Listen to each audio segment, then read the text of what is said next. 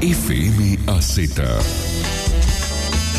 92.7 Las 24 horas, los 365 días del año. Cuando vos quieras, nosotros estamos.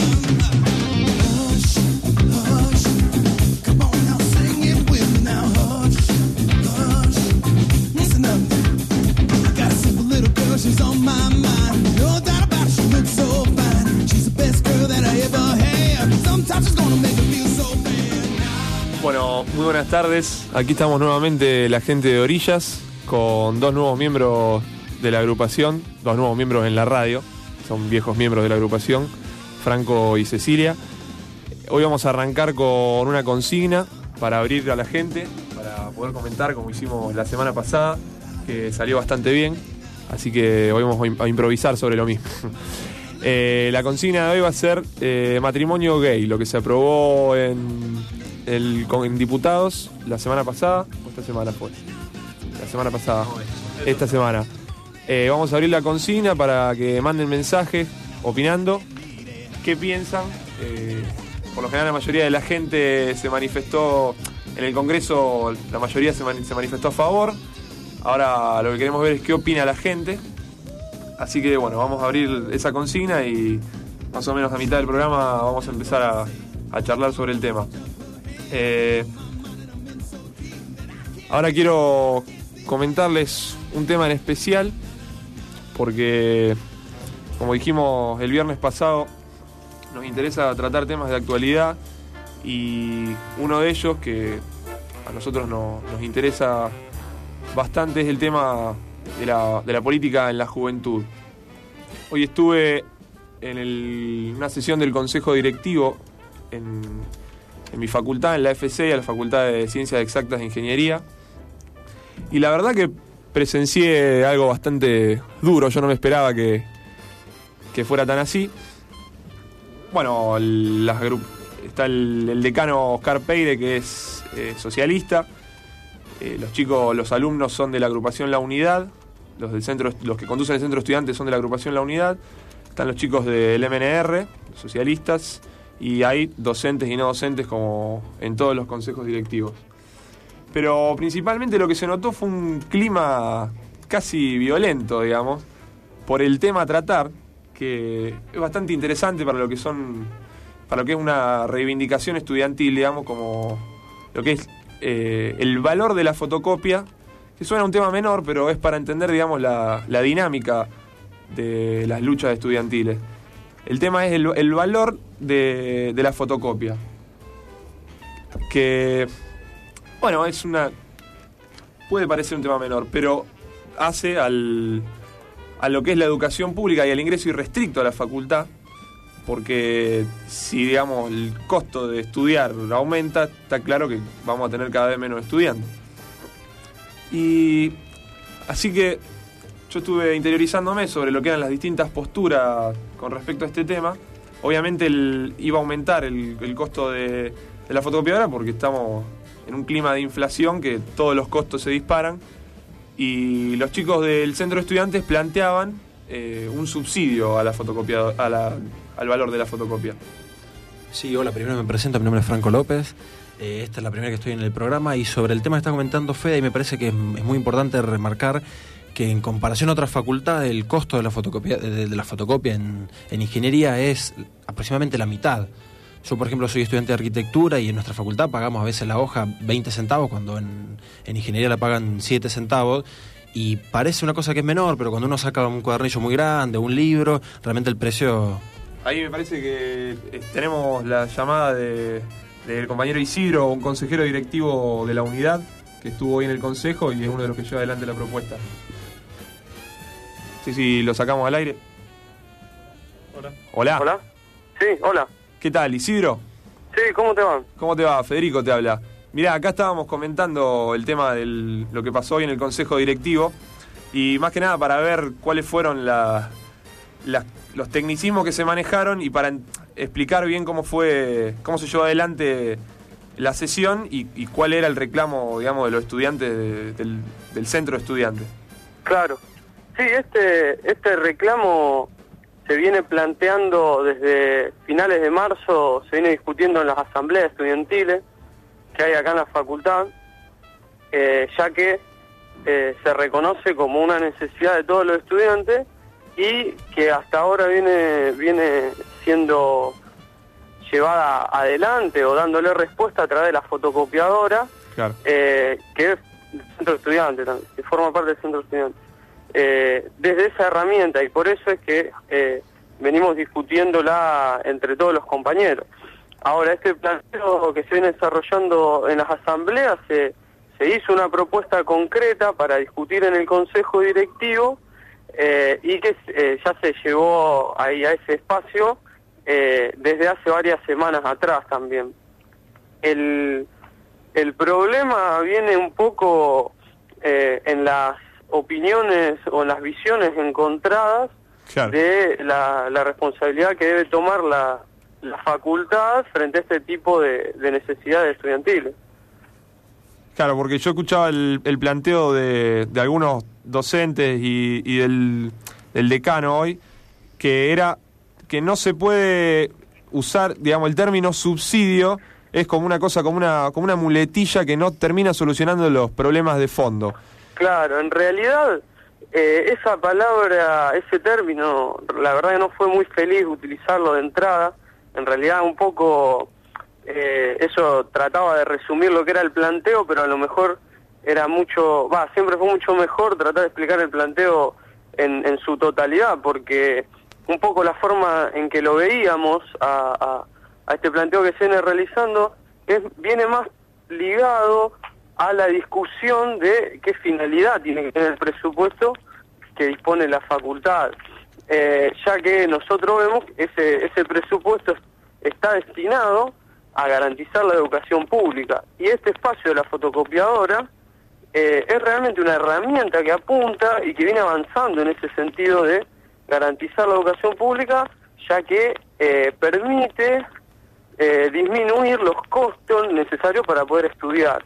En ese sentido que pensábamos que, bueno, ese presupuesto que está destinado a, garantizar que la educación sea restricta, eh, ayude un poco a seguir desarrollando esta herramienta y de, de esta manera se sigan disminuyendo eh, las condiciones necesarias para, para, para poder estudiar, para poder acceder a la, a la educación pública. Por eso, en realidad no es, eh, no es muy feliz el término de subsidio, eh, porque bueno, en realidad es que el presupuesto, eh, o parte, mejor dicho, el presupuesto de la de la facultad se destine realmente a la a que a digamos lo que es la educación pública. Sí, digamos, de- desestimar la propuesta desde el vamos por, por el hecho de, de que el, el se llame subsidio, digamos, el gasto, es una forma de, de- de esquivar la discusión, yo creo. Claro, exactamente, exactamente. Por ahí se eh, continuamente se trata de, de buscarle las, las contradicciones por ahí más técnicas o, o se caen los tecnicismos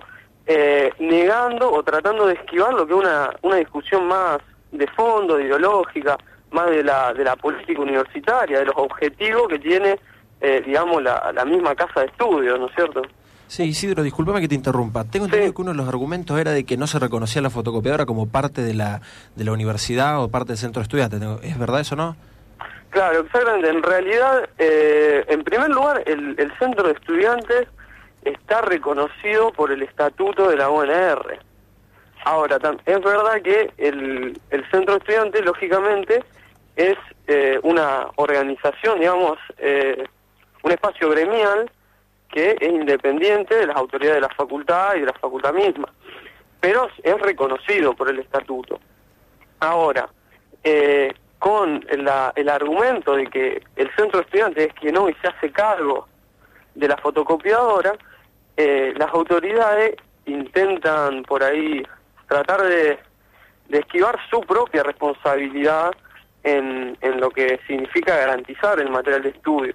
Hoy al menos nosotros lo que lo que vemos es que la, la- la fotocopiadora eh, forma parte, eh, digamos, es, es, es, es algo que garantiza el funcionamiento diario, digamos, de la facultad. Y es lo que realmente responde a la necesidad del material de estudio y, entonces de hecho forma parte de lo, de lo que es esta facultad. Bueno, Isidro, te agradecemos el contacto y la verdad que está interesante el tema para seguir tratando, para saber cómo sigue avanzando y nos parece que esta es una, una lucha estudiantil que hay que darla porque la conquista es interesante y va en pos del avance, digamos, de, de la educación pública. Así que muchísimas gracias y te mandamos un saludo. muchas gracias a ustedes, cuando quieran, de nuevo. Hasta Hasta luego. luego.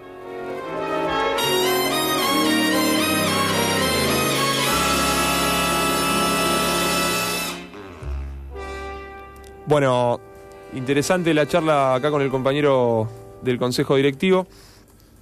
Vamos a ver cómo vamos a tratar de seguir el tema, de seguir yendo a las sesiones del Consejo, porque nos parece interesante seguir estas luchas de cerca, más que nada para entender cómo es la dinámica de la discusión política en las facultades, porque hoy en día mucho se habla, digamos, de, de lo que era la juventud, de lo que siempre fue una juventud combativa, y Ah, tenemos una llamada al aire. Hola, Sí, hola, ¿qué tal? Te habla María. ¿qué tal, María? Este, mira, estaba escuchando lo que debatías con el joven y te digo que hay un montón de, de ricos que como les gusta, lo, lo- como se da en las universidades públicas, concurren. Por ejemplo, yo el otro día estaba juntando firmas y me encontré con el hijo de Lamberto.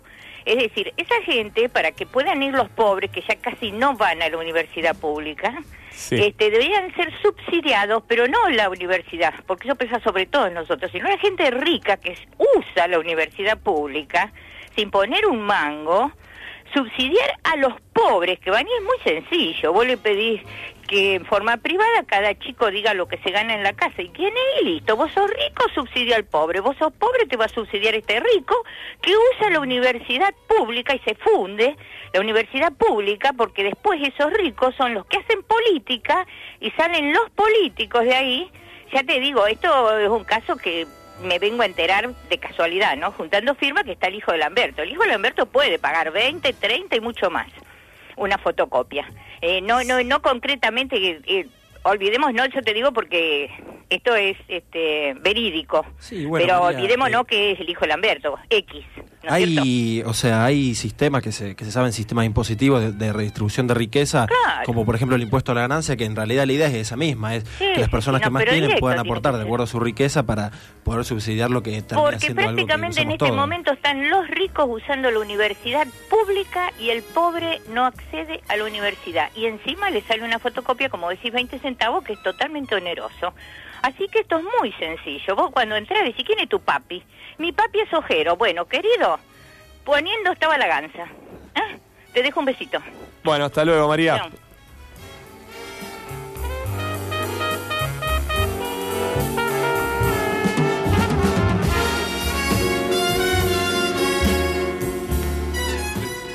Bueno, ahora que terminamos con el tema de las llamadas, vamos a pasar a una canción, si puede ser.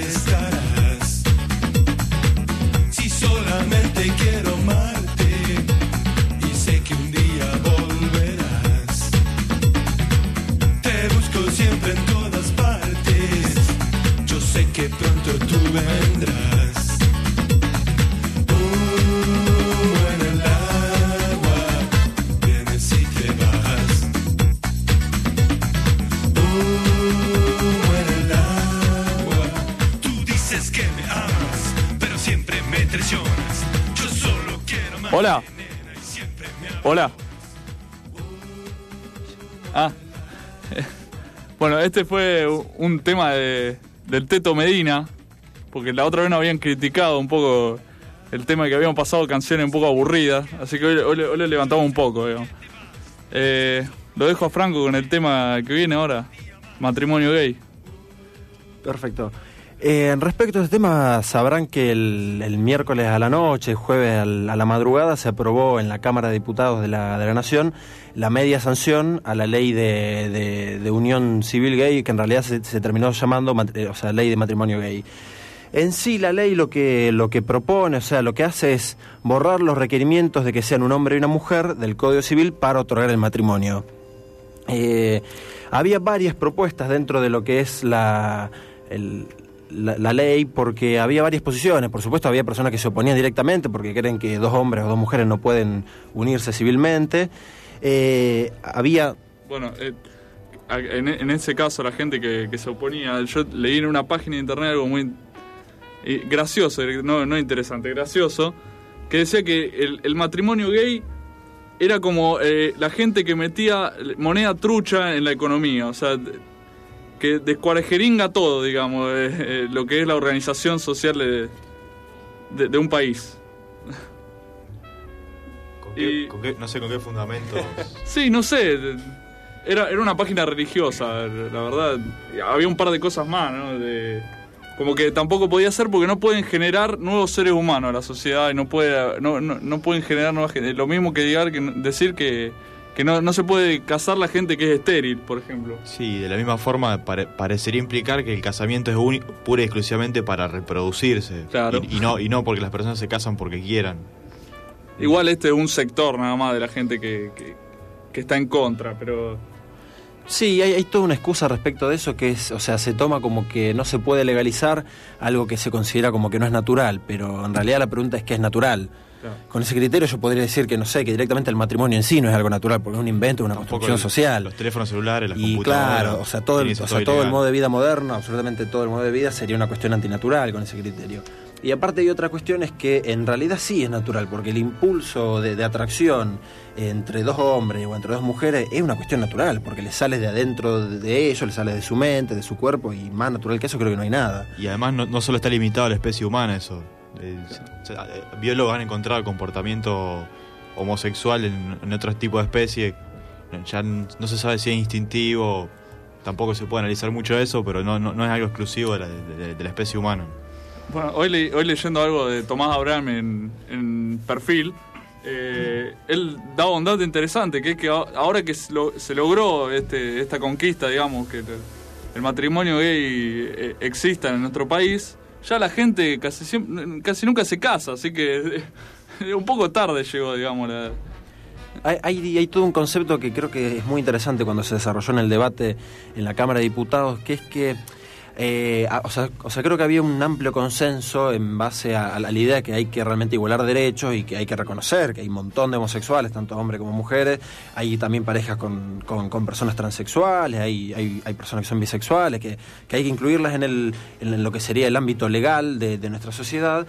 Y que aunque en base a eso había un consenso amplio, porque realmente la ley salía, o sea, por un lado por el otro, todo el mundo estaba medianamente de acuerdo con que hay que reconocer legalmente a estas parejas, había pequeñas diferencias que creo que hubiesen pulido un poco más la ley eh, y hubiesen sido un poco más respetuosas incluso con la iglesia, porque a ver, eh, yo no defiendo la iglesia, yo estoy por supuesto a favor de, la unión entre personas homosexuales, pero creo que eh, hay que tratar de no llevar todo este tipo de, de situaciones y de este tipo de temas a un nivel de conflicto que después lo único que te genera es un enfrentamiento que no, llega, que no lleva a ningún lugar.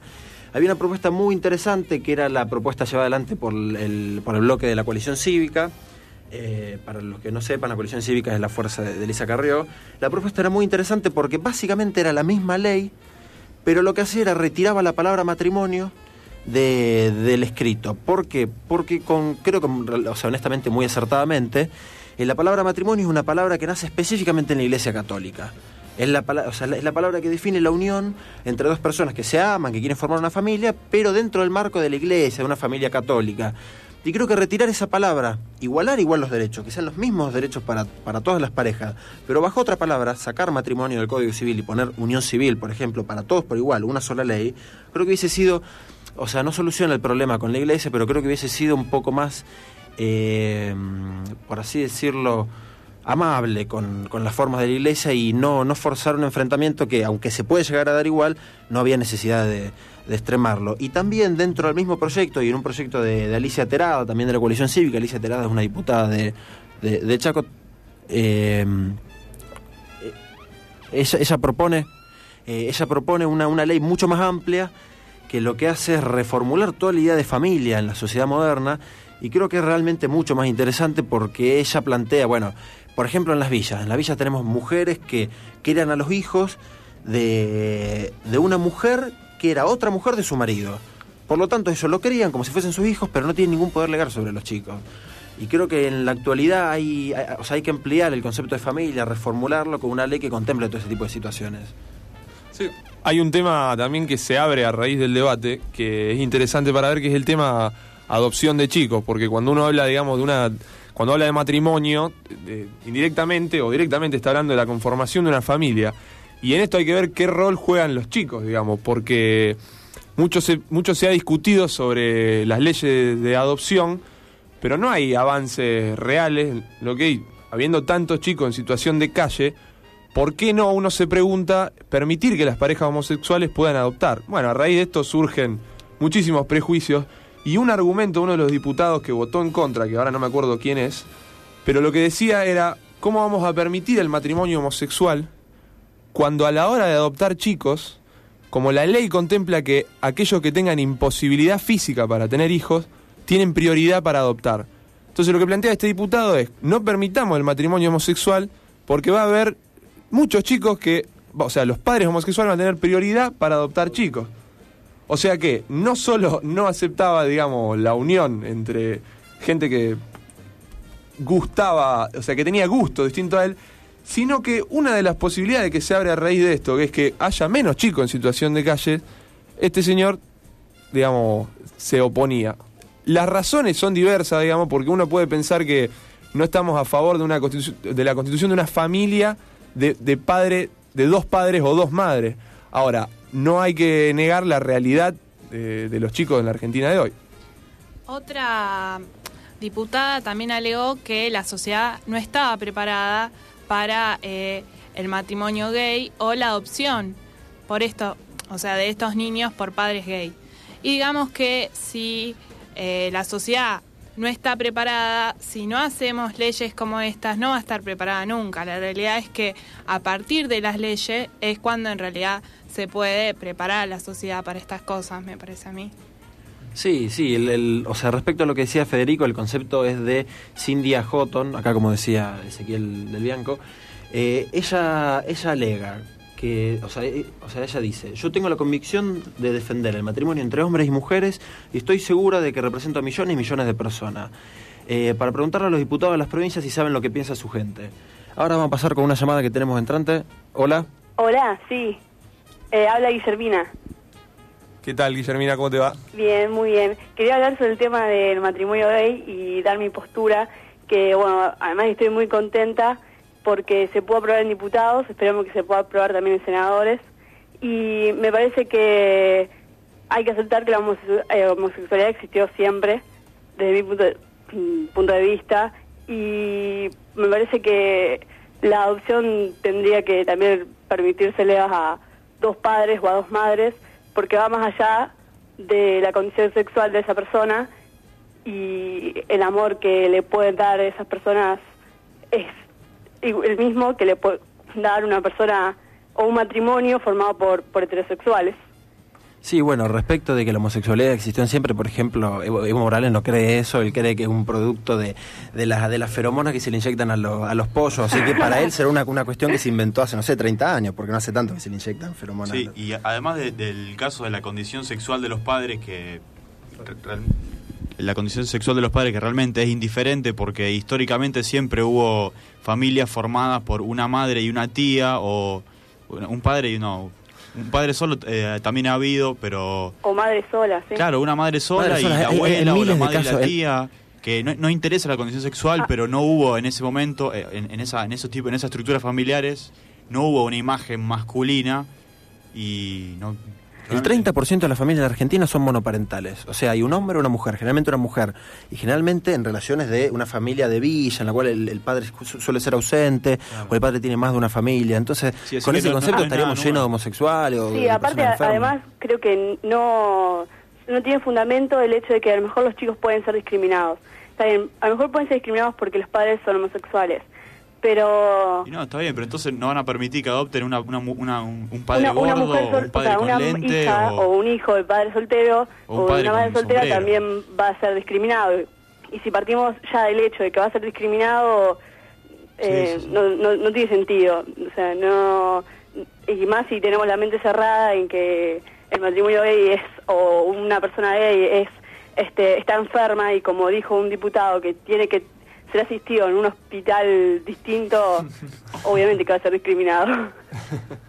Sobre todo porque el medio, digamos, para evitar la discriminación tiene que ser desde el, desde el Estado. Digamos, si nosotros no concedemos una ley de matrimonio gay, entonces estamos discriminando Sí, a la gente gay que en realidad no puede contraer matrimonio. Entonces, si partimos de esa base, Claro, la, la- la discriminación es, es lo actual, o sea, la idea es hacer la ley para evitar la discriminación.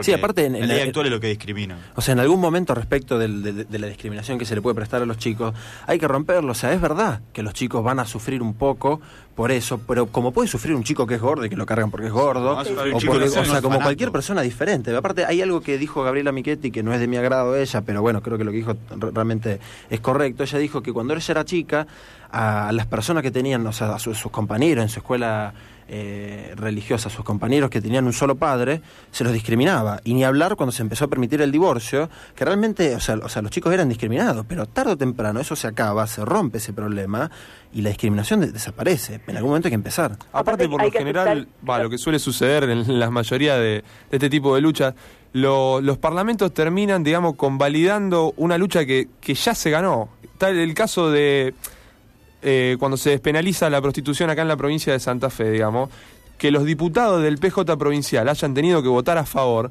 habla muy claro de cómo hubieran quedado ante la sociedad si hubieran votado en contra, porque es una lucha que ya se había ganado en la calle, digamos. Bueno, Guille, muchas gracias por llamar, ¿eh? Bueno, muy buen programa, chicos. Gracias, Saludos. chao. Bueno, ahora vamos a pasar a otro tema. ¿eh? A esta hora exactamente hay un niño en la calle. Hay un niño en la calle.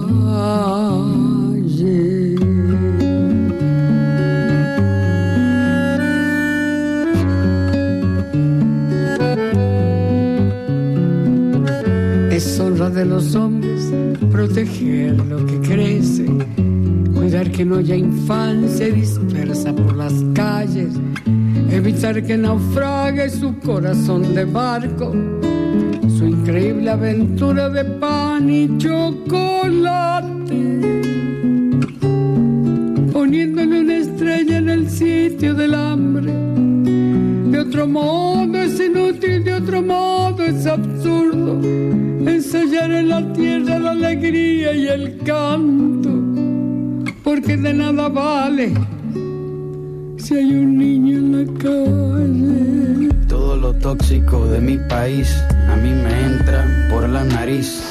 Lavo auto, limpio zapatos, huelo pega y también huelo paco. Robo billetera, pero soy buena gente. Soy una sonrisa sin dientes, lluvia sin techo, uña con tierra. Soy lo que sobró de la guerra. Un estómago vacío, soy un golpe en la rodilla que se cura con el frío. El mejor guía turístico del arrabal por tres pesos de paseo por la capital. No necesito visa para volar por el redondel porque yo juego con aviones de papel.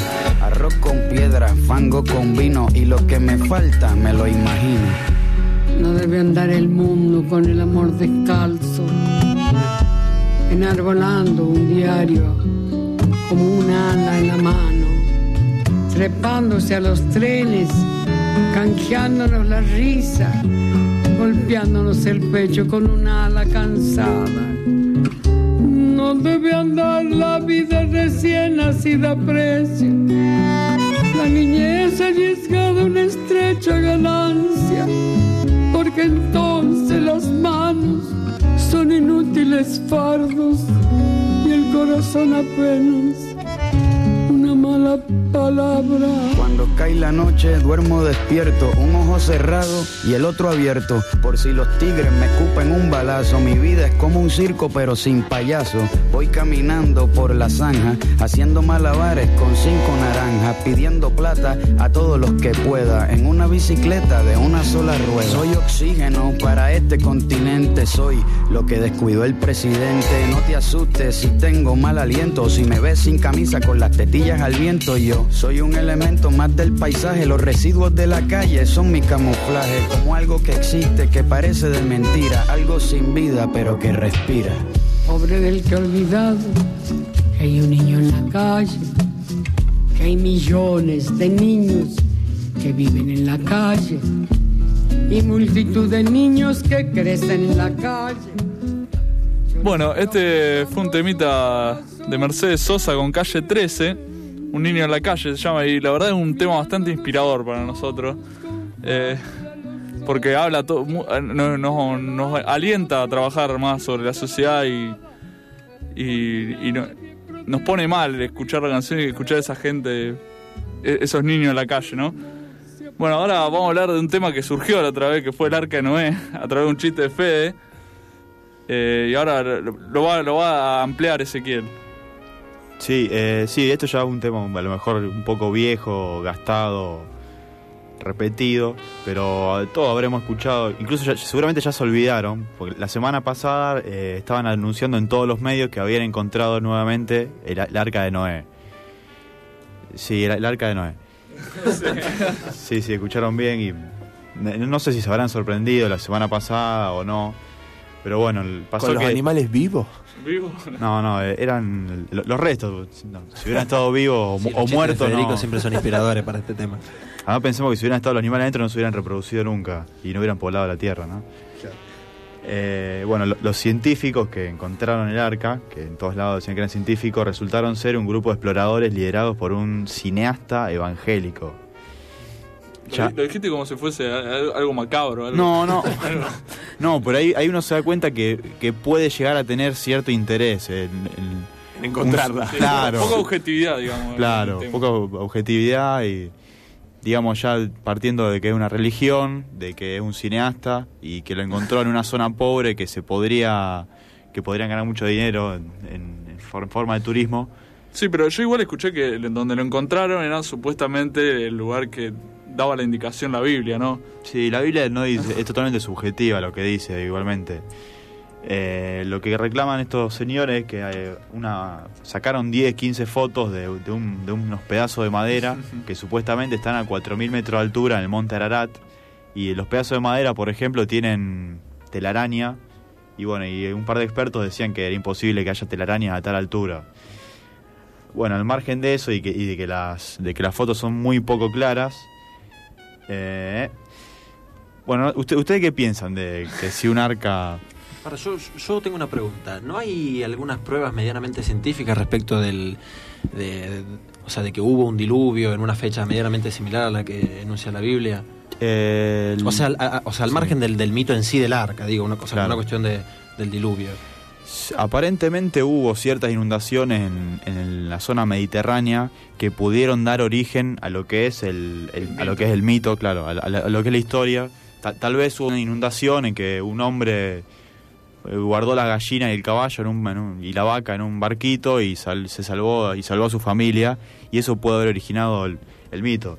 No es lo que dicen estos, estos señores, estos señores in- intentan buscar una evidencia aparentemente de, de algo que, que es totalmente imposible, que no se pueden guardar todos los animales del planeta en parejas y tampoco jamás el agua se pudo haber elevado, elevado 4.000 metros hasta el monte Ararat. Es algo totalmente ridículo ya que el agua tendría que... de- desapareció, ¿qué hizo el agua después de eso? Claro. Las inundaciones pueden haber sido, se pueden haber dado y pueden haber inundado un pueblo, algo así, pero nunca lo, nunca lo que, lo que plantean estos hombres. Así que nada, eh, que me, me parece que los periodistas deberían ser un poco más rigurosos cuando escuchan estas noticias y en, y en Sí, su- eh, Pero bueno, pero vende la noticia y nosotros también la estamos usando, así que... Ah, no, aparte dicen que, que hay cierta evidencia de que animales hayan viajado en el arca de Noé, porque si uno observa, digamos, el, lo que es el movimiento de- del tero, cuando el tero agacha la cabeza, ¿no? Lo que se dice es que el tero viajaba en el arca en la entrepierna, debajo de la entrepierna del toro. Así que usted imagínese cuando se movía el arca, el movimiento del tero, ¿no? Entonces dicen que le quedó de costumbre. Y la lechuza que le chistaba al tero cuando se venía, digamos, el toro y le chista- Y ahí de ahí viene el chistido de la lechuza y el movimiento del tero. es decir, el tero digamos que esquivaba. Claro, tal cual. bueno. No, yo no, no me quiero imaginar a Noé también metiéndose por el Amazonas a buscar hasta la, la última pareja de cada cucaracha y de cada hormiga para llevarla en un frasquito. a- Sería algo ba- bastante divertido. Tenemos una llamada entrante, a ver. Hola. Hola, Sí, ¿qué tal? Hola, sí, ¿quién habla? Eh, Braulio, mira, yo te llamaba socio de la comunidad evangélica acá de Rosario y la verdad que estoy indignadísimo este, con el tratamiento que le están dando a este tema, digamos, este, mi padre incluso fue cineasta, así que la verdad que la forma que usted presenta el tema me, este, bueno, me hiere en lo más profundo de, de mi personalidad, digamos, por, por mi condición, digamos, de, de evangelista y Claro. de un cineasta. ¿Pero qué es lo que piensa usted sobre el arca de Noé? Eh, mi- mire, yo no conozco particularmente este, digamos, este descubrimiento que fue en el último tiempo, pero yo realmente creo este, en la existencia real de Arca Noé y estoy seguro que, bueno, algún día alguien lo va a encontrar, digamos, pero me parece que independientemente quizás esto pueda ser o no ser cierto, esto es información nueva, no merece ser tratado de esta manera, digamos. No Claro, por- y, usted, usted usted cree que realmente Noé buscó una pareja de cada animal de todo el planeta y el planeta se inundó completamente y que luego los repartió en todo el mundo de nuevo? Efectivamente, si no, digo, ¿Y efectivamente... tiene algún tipo de evidencia para fundamentar lo que piensa?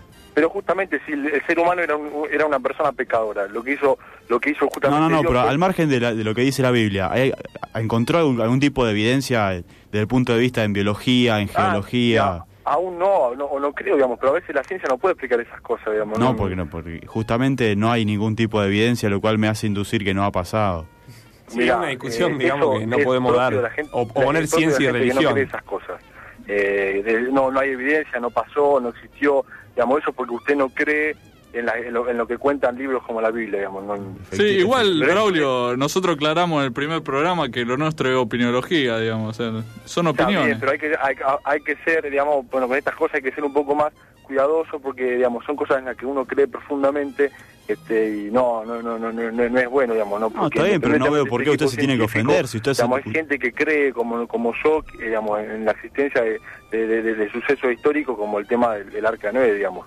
Está Este, bien, yo- yo lo que- digo lo que no- mal, no digo no que esté mal que usted no crea en eso, lo que sí creo que hay que tener más respeto a los cineastas y a los evangelistas. No, por eso, eso de- desde luego, no, no, no me estoy burlando de, de los cineastas ni los evangelistas, sino lo, lo que estoy diciendo, lo que dije en un principio, que parecía que siendo un cineasta, siendo un evangelista y, y en un- estando en un lugar pobre, eh, esas personas podrían llegar a haber tenido un interés, un interés fuera del ámbito, eh, al margen del ámbito científico para encontrar Puede ser, a- puede ser. Eso fue lo que dije, no, no quiso ofender a ningún Puede cineasta ser, ni a sí, ningún no, evangelista. por, por la mano de fuego por un por un evangelista, un, un evangelista de otro lugar del mundo, pero hay que tener cuidado con esas cosas.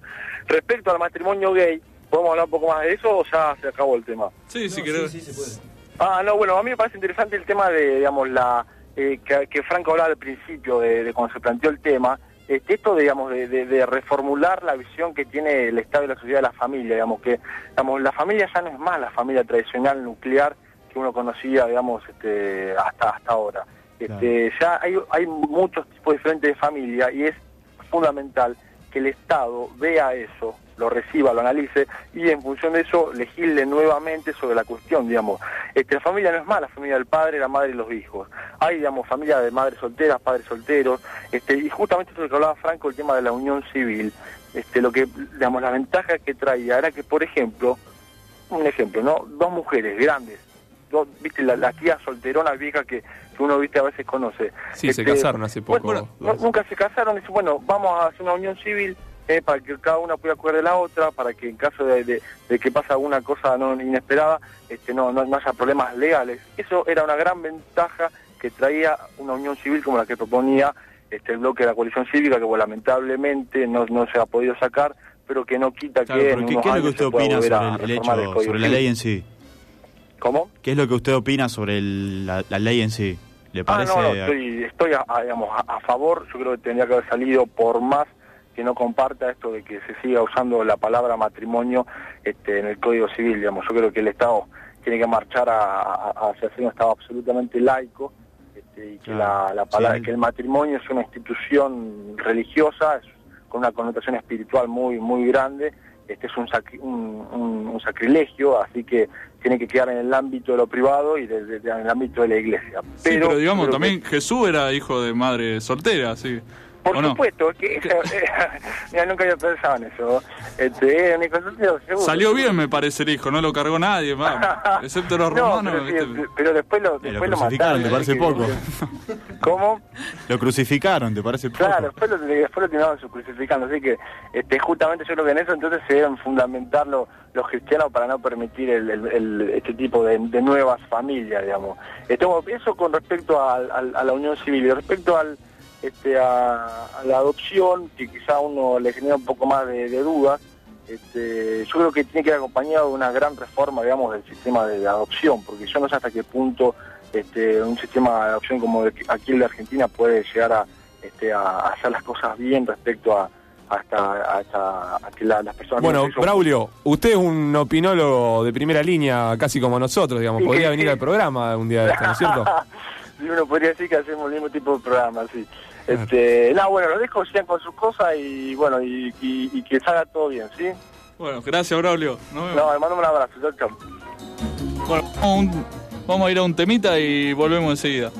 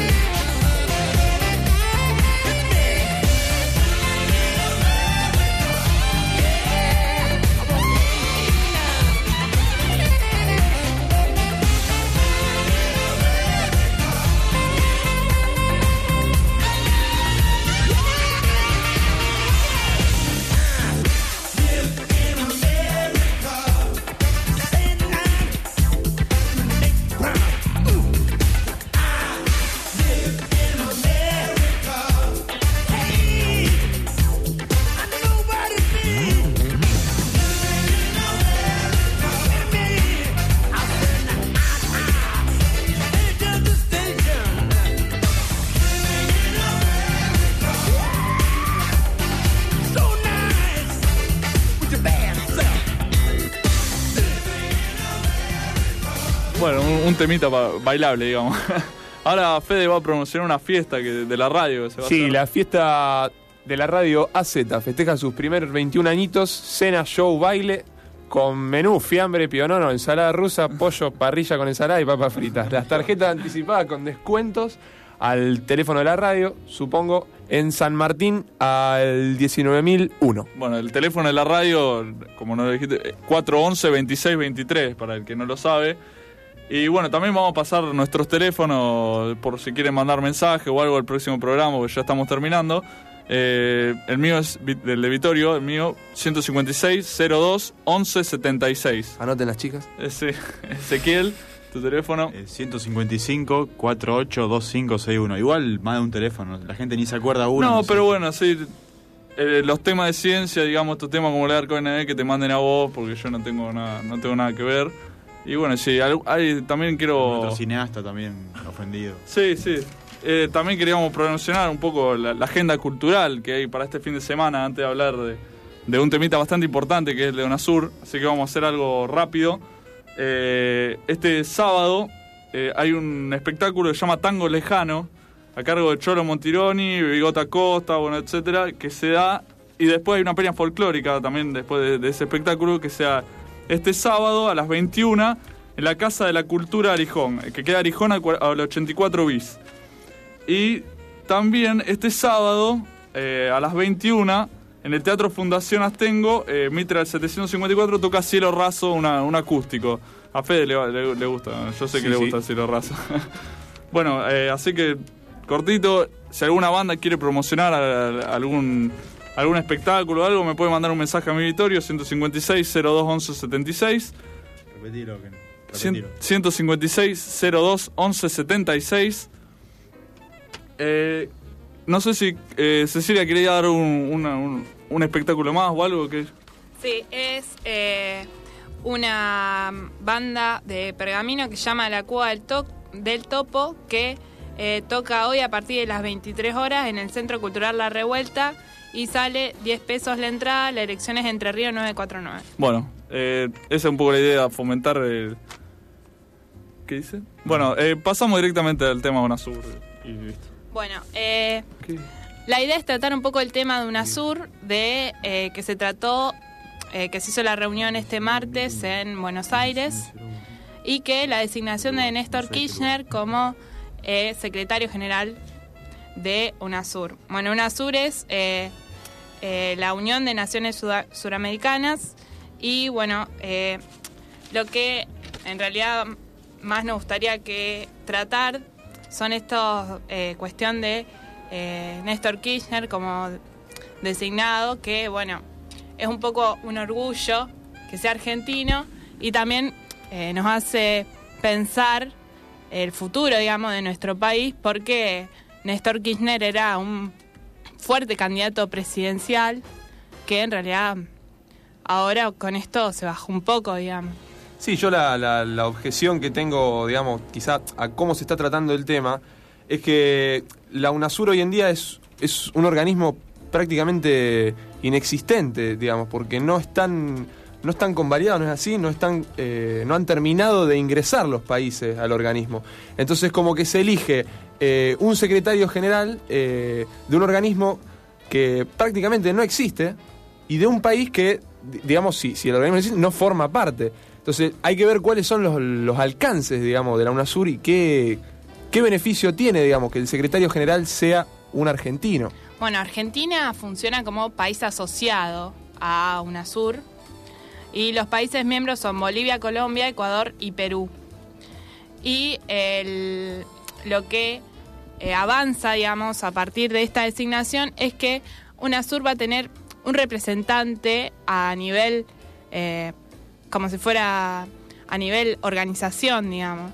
Lo que eh, ya no tiene que ir, digamos, todo el bloque a hablar sobre un tema, sino que lo pueden tratar solamente con Néstor Kirchner, digamos. Yo todavía no me queda claro qué va, eh, o sea, si Kirchner tiene pensado hacer todas las cosas que- que va a hacer o, o- o va a tener que delegar alguna alguna responsabilidad, ¿no? O sea, el, el tema de la banca en diputados, ¿qué va a hacer? ¿Se va a tomar licencia?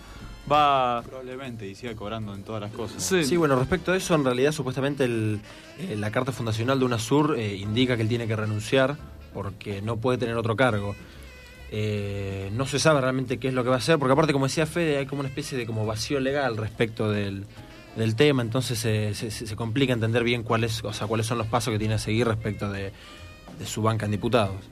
Claro, porque ahora, o sea, si Kirchner llega a dejar la banca, digamos, o sea, eh, se defraudó bastante a, a- a los electores, digamos, porque casi todas la- las primeras personas que estaban en la lista, desde Kirchner hasta Nacha Guevara, eh, se bajaron todos, digamos, y, no, y están todos los de abajo de la lista. Lo que se dice es que Kirchner va a tomarse licencia, digamos, Claro. de, eh, de su banca en, en el Congreso y bueno, eh, a partir de esto se va a dedicar a UNASUR, porque su cargo requiere dedicación exclusiva. No puede pertenecer a ningún gobierno. Sí, con respecto al, al lugar donde va a est- a estar el secretario general, se había planteado que estuviera en Quito, en Ecuador creo, pero por cuestiones de comodidad me parece que lo van a traer a Buenos Aires. Eh, no, Eso no. es lo que escuché. el- porque se está. eh, se va a hacer. eh, se va a hacer eh, la, el lugar de UNASUR en Quito, Ecuador. Incluso Ah, a partir de julio se abre la licitación de concurso para el, el nuevo, digamos, departamento de UNASUR, digamos. La sede va a estar en Ecuador.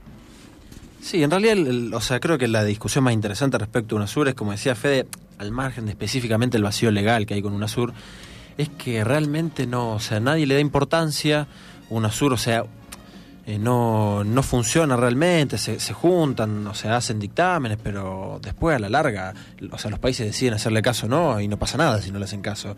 Por tanto, es una cosa como el Mercosur, nada más que in- incluso más liviana todavía, por el Mercosur, mal que mal, fue un conjunto de tratados y de acuerdos a los sumos comerciales. En el caso de, de, de- de- o sea, de UNASUR no, no es, o sea, no es, o sea, ni, o sea, ni siquiera tratados comerciales. Bueno, eh, se nos está terminando un poco el tiempo de- de- del programa. Se nos vino la hora encima. Sí, se nos vino la hora, se nos pasó bastante rápido, así que vamos a ir cortando. ¿eh?